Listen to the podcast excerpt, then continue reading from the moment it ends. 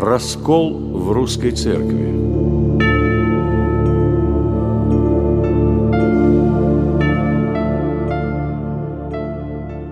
Еще в середине XVI века на Стоглавом соборе русскими иерархами был поднят вопрос об исправлении ошибок в богослужебных книгах. Тогда он так и не был решен.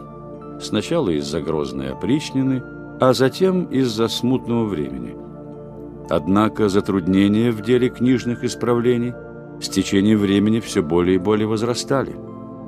С развитием типографии ошибки из рукописей попадали в печатные книги, где каждое слово считалось уже неприкосновенным.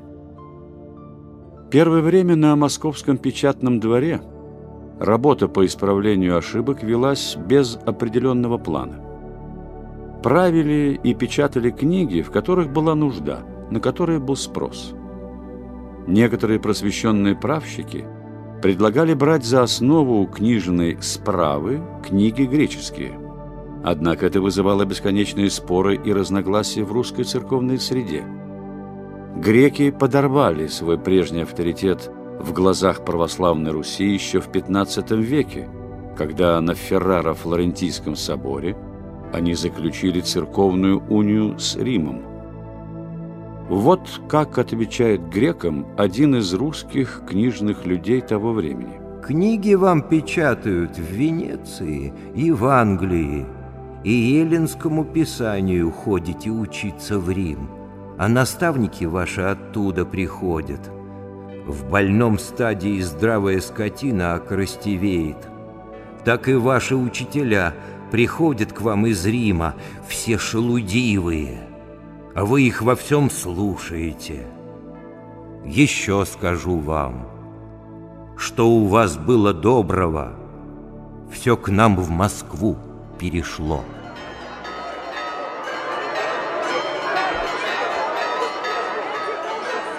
С воцарением Алексея Михайловича книжная справа приобрела характер церковной реформы. Вокруг царя образовался влиятельный кружок – ревнителей церковного благочестия во главе с царским духовником.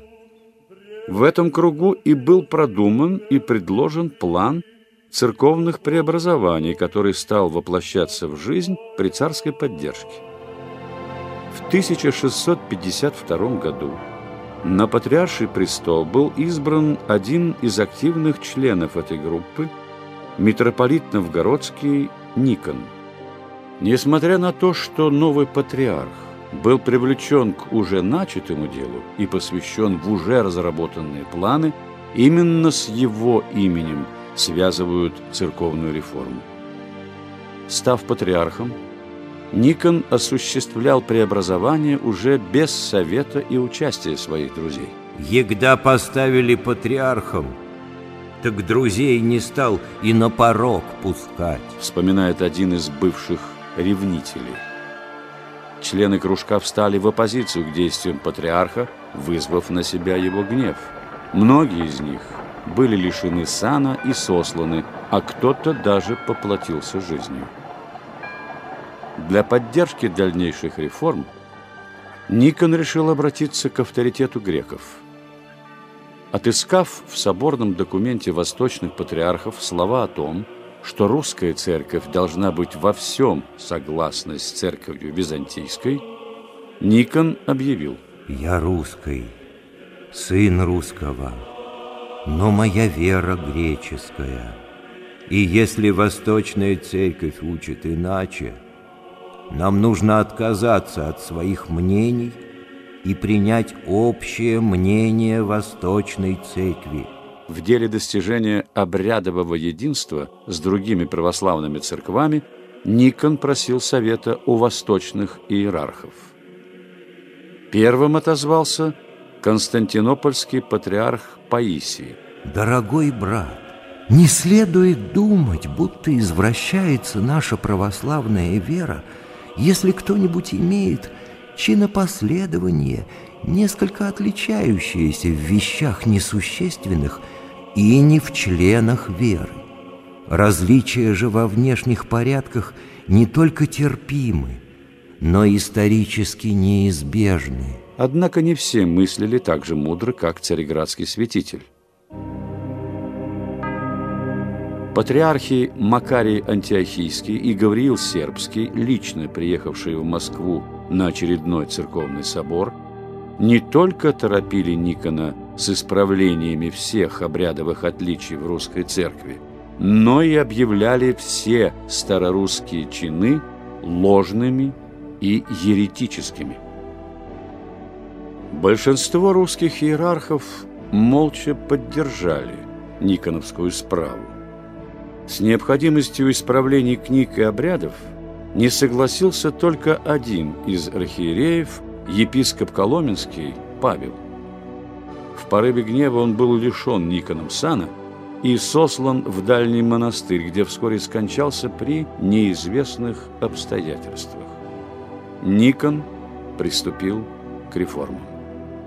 Со всей своей жесткой решимостью и прямолинейностью он начал искоренять ошибки и вводить новые правила, совсем не учитывая тех настроений, которые царили в русском обществе.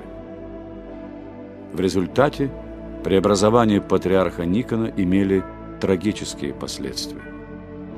Наиболее консервативная часть паствы отказалась принять новшество, противясь тому осмеянию, которому подвергались старорусские обряды.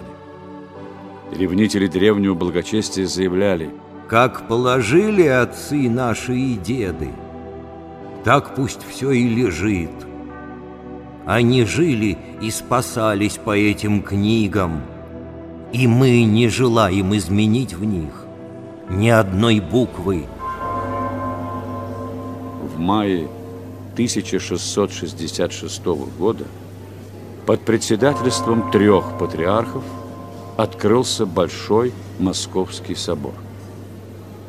Половину из присутствовавшего на нем епископата составляли восточные иерархи.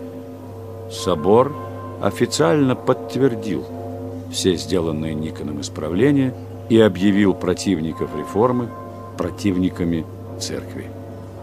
С тех пор Приверженцев старых книг и обрядов стали называть старообрядцами или староверами. Ревнители же старых обрядов прозвали своих противников никонианами. Главные причины, вызвавшие раскол, поражают своей мелочностью. Ошибки совсем не затрагивали основ веры. Под старой верой – подразумевались привычные формы обрядов и неизменные тексты богослужебных книг. Со временем и сам Никон, попав в немилость к царю и пребывая в ссылке, признал историческое равноправие старых и новых обрядов. Но было уже поздно. Анафемы на непокоряющихся святому собору уже прозвучали. Отказавшись выполнить требования собора, раскольники фактически решились на открытый бунт против власти. Протесты против навязывания обрядовых реформ вспыхивали сначала на окраинах русского государства, а потом и в самой Москве, где сторону раскольников приняли царские стрельцы. После усмирения столичного бунта правительство усилило свою строгость к мятежникам.